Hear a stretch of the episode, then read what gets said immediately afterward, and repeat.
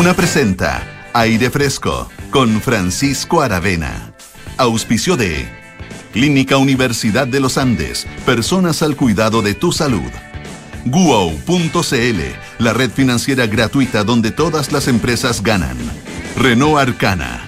Y Universidad San Sebastián. Nuestra misión es educar en la razón, la verdad y la virtud. Duna. Sonidos de tu mundo. ¿Cómo están? Muy buenas tardes. Soy yo otra vez. Acá. Polo Ramírez, el conductor titular de este espacio, animador tradicional, su anfitrión, como diría el señor Rourke de la Isla de la Fantasía. Em, está en una situación de salud eh, llamada COVID positivo y le deseamos, por supuesto, la mayor de las recuperaciones. Y así fue como vino a saludar. la semana pasada vino a su trabajo, tres días, y ahora va a tener que tomarse unos días de eh, reposo, ¿no? Sí, le mandamos un gran abrazo a Pablo Ramírez. Es importante cuidarse a cualquier edad, a la suya también. Nosotros, aquí el show debe continuar y nos escuchan ustedes a través del 89.7 de la frecuencia modulada en Santiago, 104.1 FM en Valparaíso, 90.1 perdón, en Concepción y 99.7 de la frecuencia modulada en Puerto Montt. Ya se sabe en el ejercicio, si están en BTR, es el canal 665, si están en internet, duna.cl o a través de nuestra super hiper smart aplicación para smartphones o no tan smartphones en ambos eh, sistemas operativos y también Spotify, Apple Podcasts o donde sea que escuche sus podcasts, los contenidos envasaditos. Hoy día vamos a... Tenemos dos entrevistas hoy día. Vamos a conversar eh, con eh, una... Fíjate que los dos son amigos y amigas, un amigo y una amiga de Colombia, pero de áreas muy distintas. Vamos a conversar con el fotógrafo y explorador montañista, escalador, aventurero a fin de cuentas, David Cosio, quien eh, hizo una ruta bien, bien interesante en la Patagonia hace, hace poco tiempo, eh, en el glaciar Wallace. Eh, Wallace, no como William Wallace, sino que Wallace así como suena. Súper interesante, está documentado eso en su Instagram y en el Instagram de las personas que estuvieron en esa expedición. Le vamos a preguntar por esa expedición y vamos a dar todas las señas para que ustedes puedan ver las fotografías que están realmente muy, muy impresionantes. Y bueno, después en el segundo bloque vamos a conversar con Claudia Hakim, que es eh, escultora, pintora, diseñadora textil y gestora cultural colombiana, una figura muy interesante del arte colombiano y que mm, está participando actualmente, y ese es el vínculo con nuestro país actual, está siendo jurado internacional de una beca muy importante que lleva un par de años ya en, funcionamiento, eh, la beca Fundación Actual Mavi UC eh, ella es eh, la jurado internacional eh, de, ese, de ese concurso que busca fomentar el desarrollo del arte contemporáneo chileno. Es para artistas de mediana carrera que se dedican profesionalmente al arte para que alcancen la consolidación y el reconocimiento de su labor. Vamos a conversar entonces con Claudia Jaquín en el segundo bloque del programa. Antes de ir a la actualidad, vamos a ir a música. Vamos a escuchar a Capital Cities con Safe and Sound.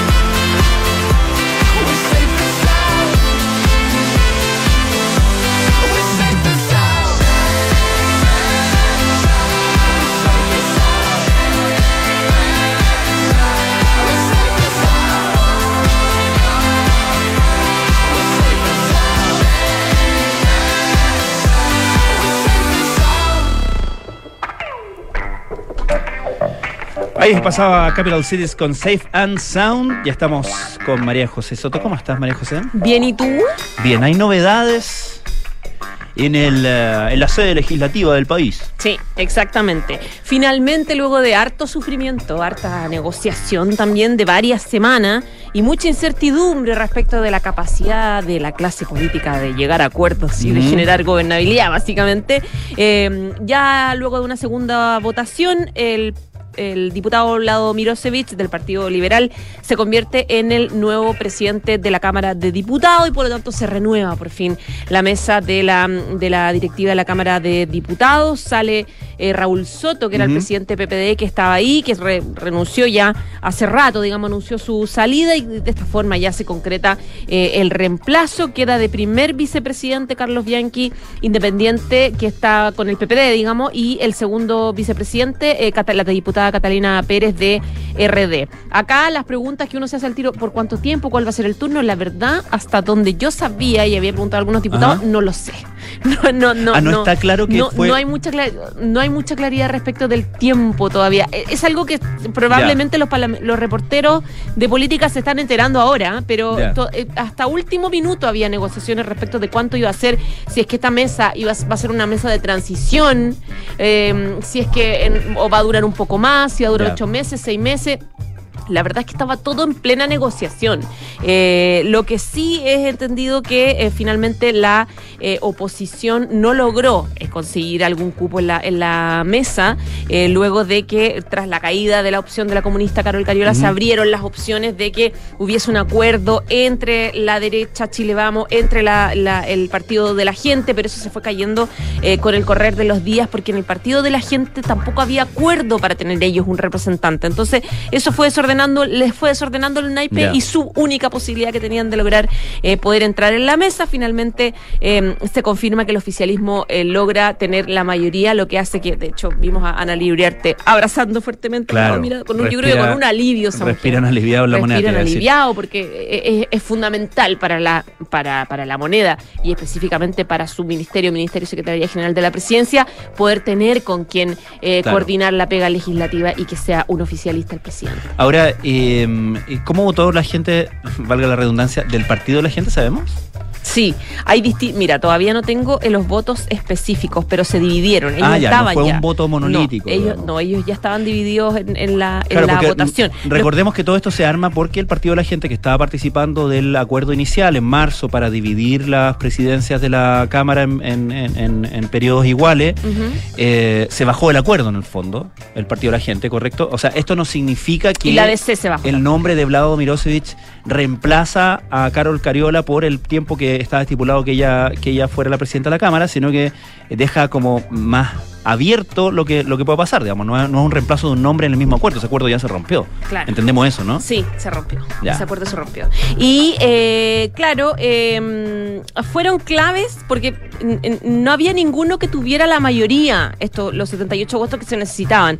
Y eh, estaba la opción del DC Miguel Ángel Calisto, que finalmente no logró voto, pero esto se dio, esta votación se dio en los últimos minutos. En algún minuto salieron los diputados del el Partido Radical, de, Radical, que en algún minuto estaban hablando de que querían negociar con la centro derecha, eh, salieron diciendo que iban a apoyar la opción de Vlado Mirosevich. Eh, específicamente eh, Tomás Lagomarcino, que dijo, vamos a irnos por la opción de, de Vlado, también hay Andrés Jonet, que es de amarillo. Él también dijo, eh, en realidad nos parece bien la opción de Vlado Mirosevich, porque si bien fue vocero del apruebo, que era algo que le criticaban Ah, a Carol Cariola.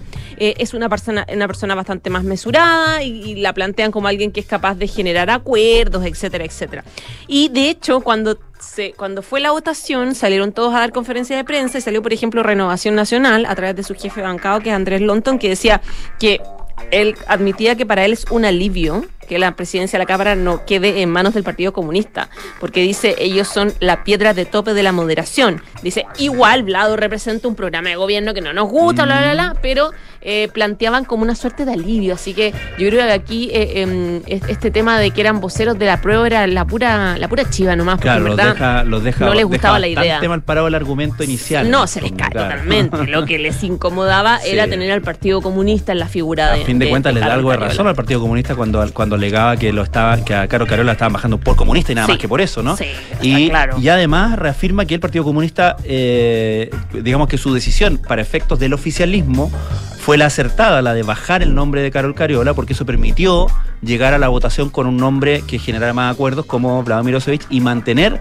la presidencia de la Cámara en manos del oficialismo, que era como el fin superior, ¿no? Claro, exactamente. Era el fin, superior y finalmente se concretó. Ahora, como te digo, no tengo claridad respecto de cuáles van a ser los tiempos, cuál es la negociación. Mm. Y eh, en algún minuto pasó que el Partido Comunista también estaba pidiendo compensaciones en las presidencias de, la, del- del- de las comisiones, digamos. Claro. De, de- de Hacienda, de Salud, etc. Había, había muchas eh, condiciones que estaban pidiendo para poder subsanar. Un poco lo que pasó con, con- con esta, con esta bajada tan agresiva que ¿Y eso se el puede Partido modificar? ¿Se, se va modificando? Está todo en, esa- en, en- en el marco de esa negociación, así que yo creo que vamos a seguir sabiéndolo dentro de los próximos Claro, días. gratis no habrá sido. No, o sea, claro, gratis no. Mm. Oye, y, y otro solamente a modo de, de dejar en, la marca, digamos, eh, hoy día finalmente se va a presentar el proyecto de reforma previsional al Congreso que empieza mañana su trámite legislativo. Eh, recordemos que eh, la idea es o la consigna que ha planteado el gobierno es terminar finalmente con las AFP y por lo tanto empieza un debate bien eh, duro en torno a las implicancias y detalles de ese, de ese proyecto.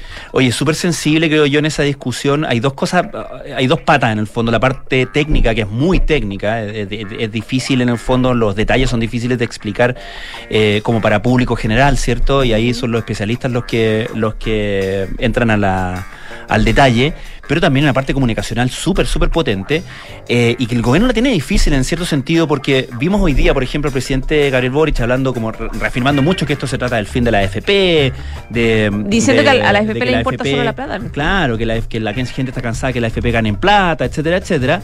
Pero al mismo tiempo, eh, con una comunicación, por lo menos hacia los legisladores, que es la comunicación que sostuvieron principalmente la semana pasada, diciendo que esta es una reforma muy moderada, que no, Responsable. pretende, que no pretende reinventar nada, en el fondo no, no estamos tirando el tejo tan pasado, en fondo, si uno lee como en chileno. Y que pi- y Eh, pensaba en la reactivación. Exacto, También, sí. pensaba en la reactivación y donde eh, establecían que, eh, bueno, este es el punto de partida de la conversación para que, para que lleguemos a un acuerdo, como, como- con un, un tono bastante abierto a la negociación, Sí. pero por otro lado, eh, con harto eslogan, por lo menos la comunicación eh, hacia el público hoy día en la mañana del presidente, ni más ni menos, en un matinal, digamos, el matinal de TVN, que también es un foro, se entiende, eh, más hacia más doméstico, más hacia el, hacia el al ciudadano eh, más, más común, más masivo, ¿no? Claro, claro, exactamente. El de- fue un despliegue general que hizo Mm. ayer, no, no ayer, la semana pasada, Sí. el, el gobierno en general, a través de sus ministros que empezaron a presentar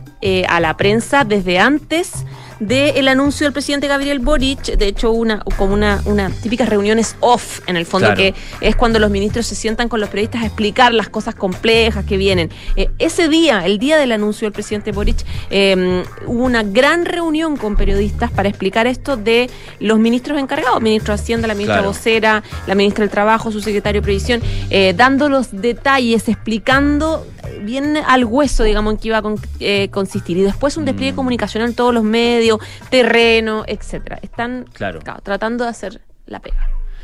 Bien, pues María José, muchísimas gracias. Ya pues, chao, chao. Nosotros vamos a escuchar a Morrissey, ¿sí? Esto es Sweathead.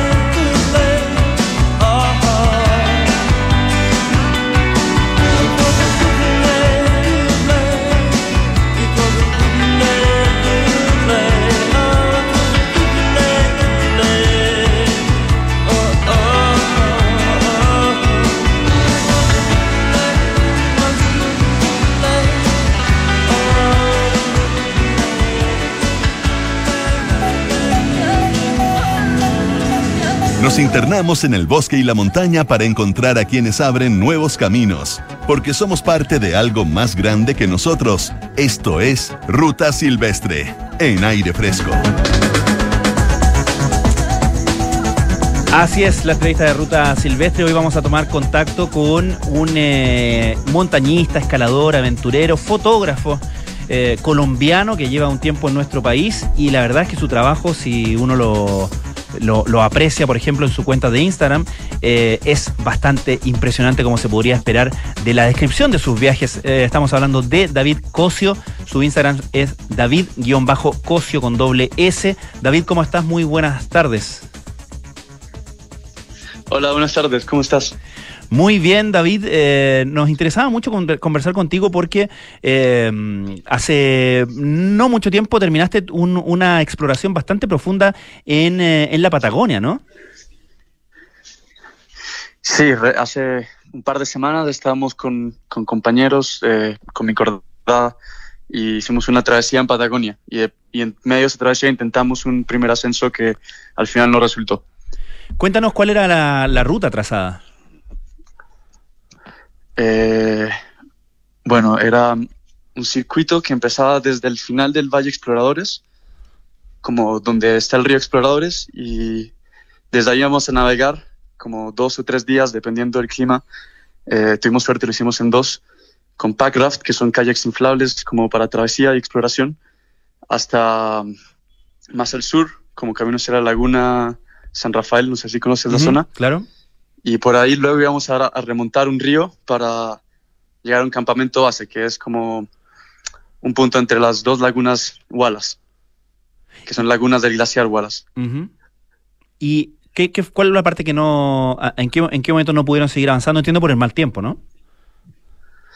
Sí, es que al comienzo estuvo muy bueno porque teníamos una muy buena ventana y luego empezó a llover y llovió como por, sin mentirte, 10 días seguidos. Entonces, claro, entonces igual lo intentamos así, llegamos arriba, cruzamos el bosque, bueno, entre medio pasaron muchas cosas, ¿no? Eso ya el día número 10 de la expedición y llegamos empapados arriba.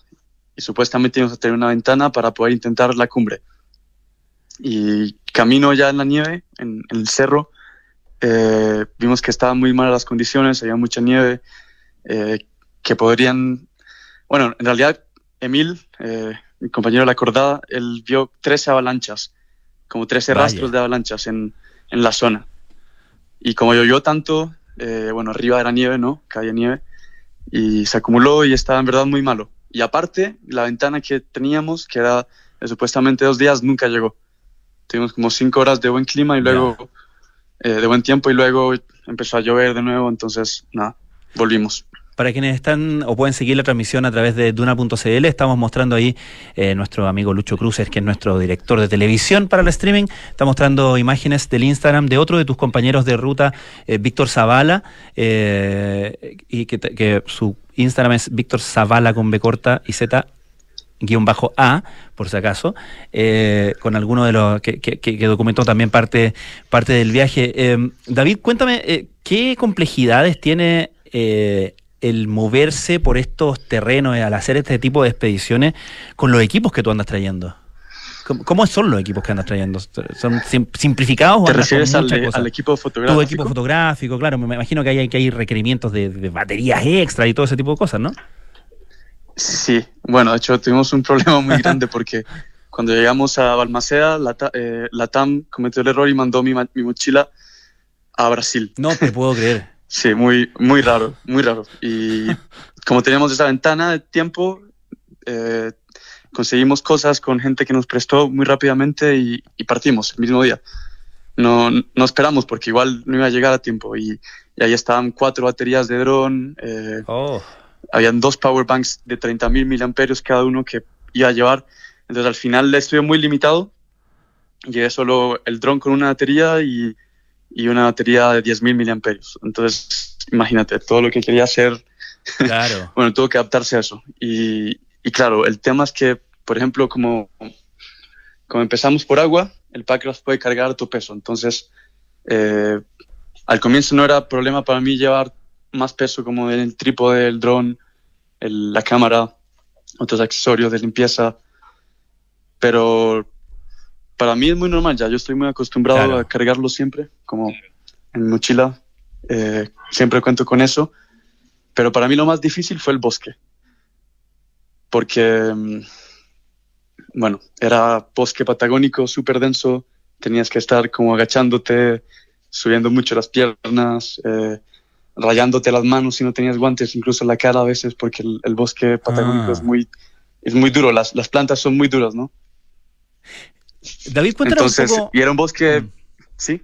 No, no, cuéntanos un poco sobre ti, porque entiendo que llegaste a, a Chile hace, hace algunos años, ya, el 2016, ¿no? ¿Qué, te- qué te trajo acá y qué, y qué te ha llevado a Sí, desarrollar 2016. esta, est- esta especialidad en tu carrera fotográfica?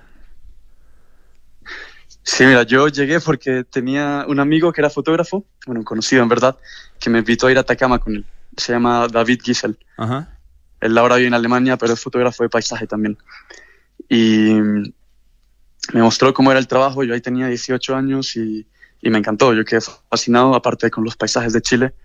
Yo no, te- no conocía nada de Chile y cuando llegué y vi en Santiago la cordillera, quedé loco, de verdad. Como Hmm. me, me impresionó demasiado que el- las montañas estuvieran tan cerca de la ciudad. Y decidí quedarme a estudiar y dedicarme a la fotografía. Y bueno, con el tiempo se fue dando todo.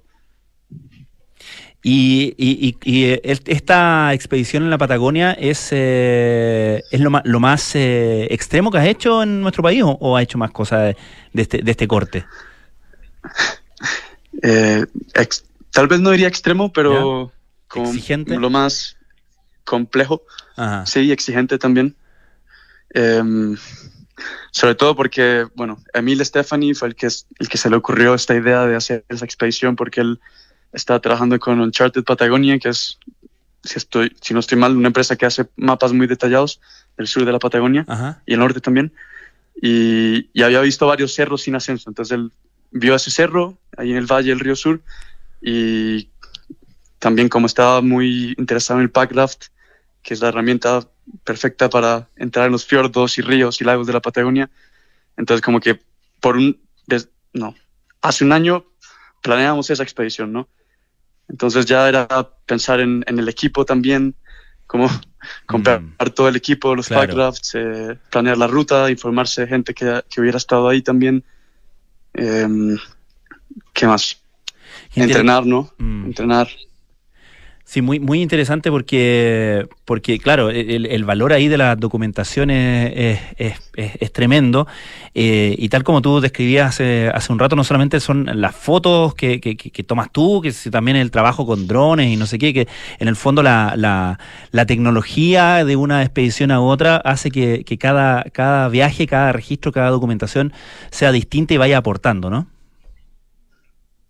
Sí, sobre todo en esta expedición a, mí me gustó mucho y traté de documentarlo harto como el tema de la tecnología, ¿no? Que Mm. las, es- las expediciones y las aventuras contemporáneas son mucho más fáciles por eso. Como mi cámara, justo me cambié de cámara, ahora pesa menos de un kilo. Y es Mm. una cámara full frame que hace video también muy profesional. Entonces, eh, el dron también, que es un, pesa 400 gramos, bueno, las baterías también un poco más.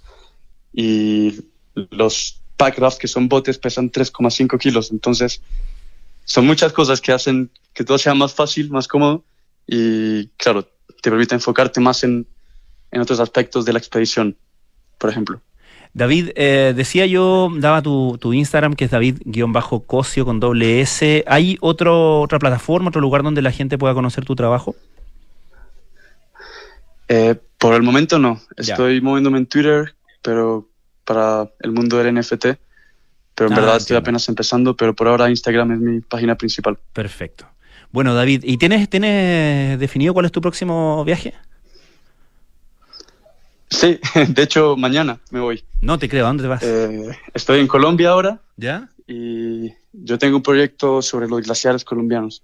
Quiero registrarlos porque desde que llegué a Chile empecé a hacer montaña, me di cuenta que en Colombia tenemos también muchas montañas y mucho Genial. hielo, pero que se va a derretir pronto, ¿no? Como en todas partes, pero como acá es tropical, es más rápido. Es una carrera contra el Entonces tiempo. vamos a ir al, al Nevado del Tolima. Perfecto. Sí, sí, exacto. Bueno, David, muchísimas gracias por tomar contacto con nosotros y mucha suerte en tus próximos viajes. Vale, muchas gracias. Era David Cosio, fotógrafo, explorador colombiano que ha recorrido, como bien escuchaban hace un rato, eh, muchísimos de nuestros paisajes. Y como les digo, pueden ver su trabajo a través de David-Cosio S en eh, Instagram. Nosotros nos vamos a nuestra pausa. Antes tengo que darles algunos mensajes. Pagos adelantados para proveedores y cuentas pagadas para pagadores con wow.cl. Siente el efecto wow con wow.cl, la red financiera donde todas las empresas ganan. La tecnología evoluciona con Renault Arcana. Conoce su pantalla táctil de 7 pulgadas compatible con Android Auto y CarPlay, además de su sistema multimedia Renault EasyLink para mayor conectividad y compatibilidad. Cotiza el tuyo en Renault.cl. Vamos al corte y ya seguimos con más aire fresco. Sofía, avísale a los proveedores que los pagos se van a atrasar. Deja de sufrir, Sofía. Hay una nueva forma de financiar tus cuentas por pagar. Don Mario, estamos atrasados con los pagos. Su factura será pagada en las próximas semanas. Tranquilo, Mario. Desde hoy podrás adelantar el pago de tus facturas sin comisiones ni esperas. Siente el efecto wow. Go.cl, la plataforma gratuita donde adelantamos los pagos a proveedores y si eres pagador, pagamos por ti. Go.cl, la red financiera donde todas las empresas ganan. A ver, ¿qué le vamos a poner? Ya sé, seguridad. Seis airbags, cambios dinámicos al volante para una mayor performance, mm, un diseño único, moderno y confortable espacio interior. Ah, un sistema de audio de alta fidelidad y pantalla multimedia con Android Auto y Apple CarPlay, además de un potente motor turbo de 150 HP. Listo, mi mejor obra. Maravíllate con Renault Arcana, la evolución del SUV. Cotízalo en Renault.cl. Terco Center. Gracias a la alianza entre la Universidad de San Sebastián y el Club Manquehue, llega por primera vez a Chile Rafa Nadal Academy. Del 14 al 25 de noviembre, la escuela entrenará utilizando la innovadora metodología de Rafa Nadal impartida por los mejores técnicos, quienes le han acompañado a lo largo de su exitosa trayectoria. Para más información, escribe a. Universidad San Sebastián, siempre apoyando el deporte. Amor, llegaste. ¿Cómo estuvo? ¿Qué contaba la Javi? Uf, nos tocó un día increíble. Hicimos hasta una ruta nueva y todo. ¿Ah? La Javi estaba feliz. Y además me contó que contrató la alarma Verisur. Mira. Así que se siente mucho más tranquila con la casa. Qué bueno que te hizo caso. Eso mismo le dije. Si para nosotros fue una buena solución. Protege lo que más quieres. Calcula online en verisur.cl o llama al 600-385-0003. Activa Verisur. Activa tu tranquilidad. David Cassidy se convirtió en ídolo juvenil después de su éxito en la serie de televisión La familia Patridge. A pesar de vender millones de discos, nunca pudo conseguir el respeto del ambiente musical que lo consideraba un ídolo prefabricado y un invento de una industria que se enriqueció a costa de su desgracia. Esa es la historia que te contaremos hoy en Sintonía Crónica Epitafios. David Cassidy, el eterno adolescente. En Duna, sonidos de tu mundo. Enfrentar el cambio climático es tarea de todos. Duna, por un futuro más sostenible. Lograr un 40% de participación de las energías renovables en la matriz energética nacional al 2030 es lo que se ha planteado como meta al gobierno para avanzar en el proceso de descarbonización. Para conseguirlo, la autoridad buscará aumentar el ingreso de grandes proyectos y a la vez potenciar aquellos de pequeña escala denominados como generación distribuida o net billing, que es un sistema que permite la autogeneración en base a energías renovables. Además, se establecerá un sistema de trazabilidad de la energía con el fin de que la ciudadanía tenga acceso a la información del origen de la energía que está consumiendo. Acciona, expertos en el desarrollo de infraestructuras sostenibles para recuperar el planeta. Amor, tú, yo y seis días en Río de Janeiro. ¿Buena o no? Avísale a tu persona favorita que volvió el 2 por de Viajes Falabella. Los mejores paquetes todo incluido. Hasta 12 cuotas sin interés pagando con CMR. Y toda la ayuda de nuestros asesores. No te lo pierdas. Solo en Viajes Falabella. Para más información de campaña y promociones, ingresa a viajesfalabella.cl. Estás en aire fresco con Francisco Aravena.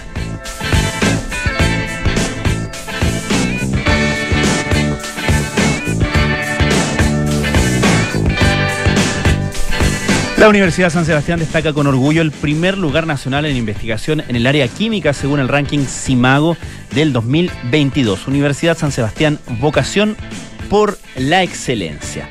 Antes de ir a nuestra entrevista que ya les había anunciado, vamos a escuchar al gran Rod Stewart. Esto se llama Passion.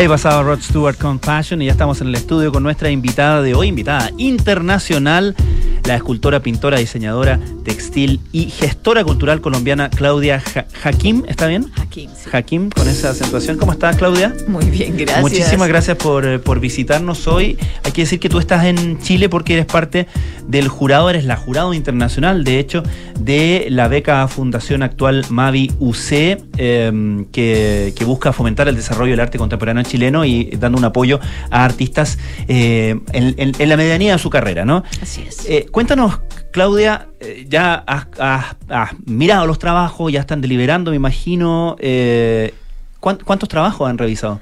Mira, esto tiene todo un proceso y el proceso es que te envían los trabajos casi unos, no sé, tres semanas anterior. Fueron 91 proyectos, de los cuales eh, el tiempo que hay que dedicarles es grande porque es, hay que, hay que darle dos puntuaciones, a la trayectoria de la persona y después a su proyecto dentro del museo. Estamos deliberando hoy, ya salieron los 37 semifinalistas y mañana ya vamos a los finalistas. Y te has podido armar una, me imagino, una, una eh, idea, ¿cierto?, de, es- de- del estado de las cosas, por así decir, en, el, en, el, en esa parte, por lo menos del arte contemporáneo chileno, por lo menos esa generación, ¿qué, qué impresión te ha quedado? ¿Te ha- ¿Algo te ha llamado la atención como factores comunes o algo así?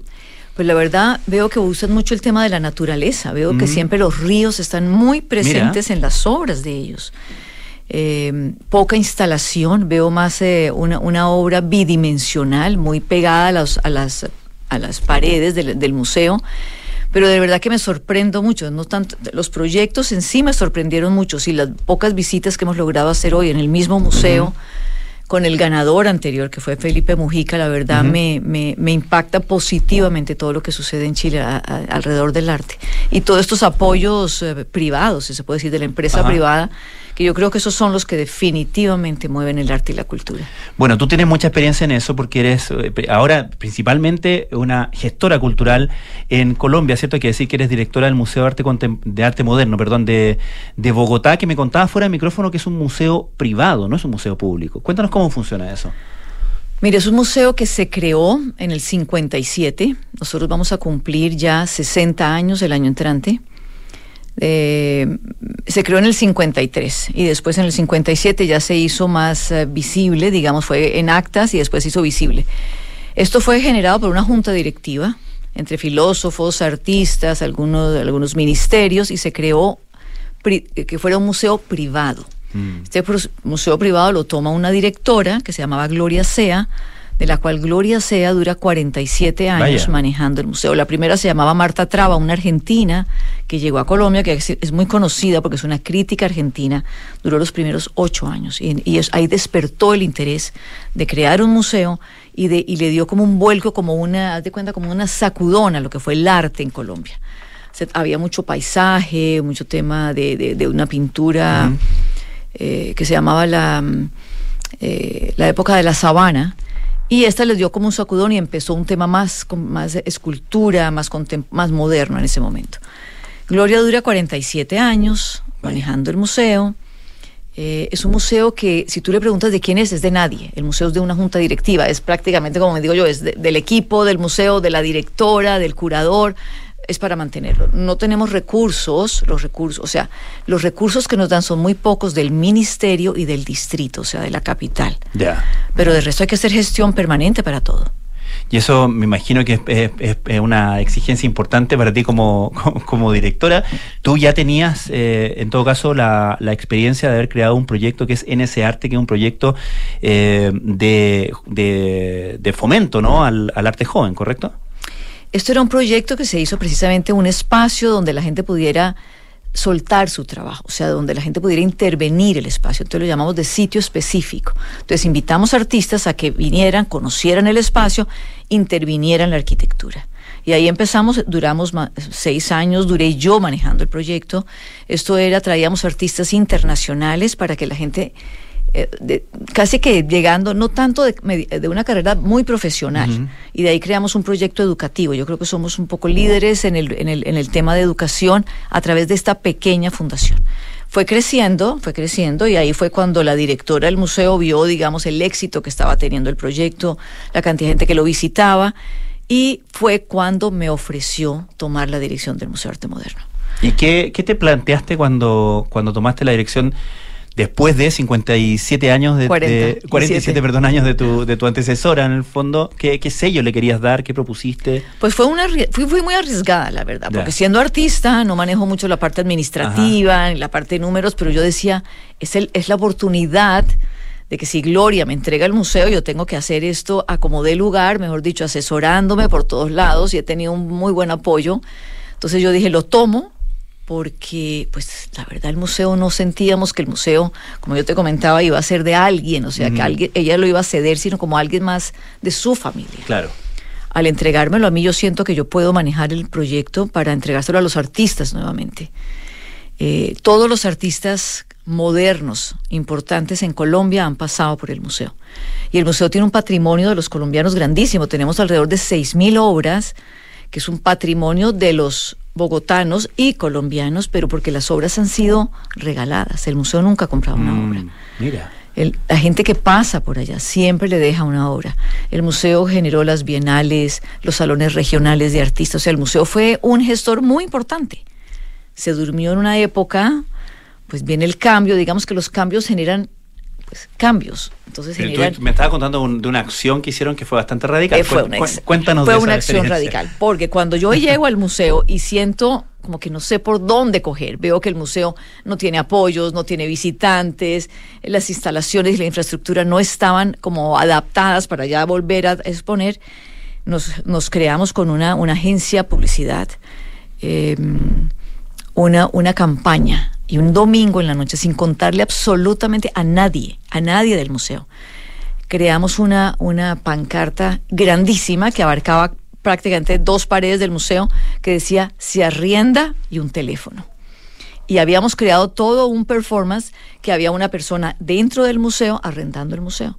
Entonces la gente llamaba y decía, ¿qué está pasando? No, es que el museo se arrienda porque el museo necesita, eh, tiene una cantidad de humedades, los baños no están activos, eh, si usted quiere tiene tres plantas, no sé qué. O sea, era como si fuera de verdad estuviéramos arrendando el museo.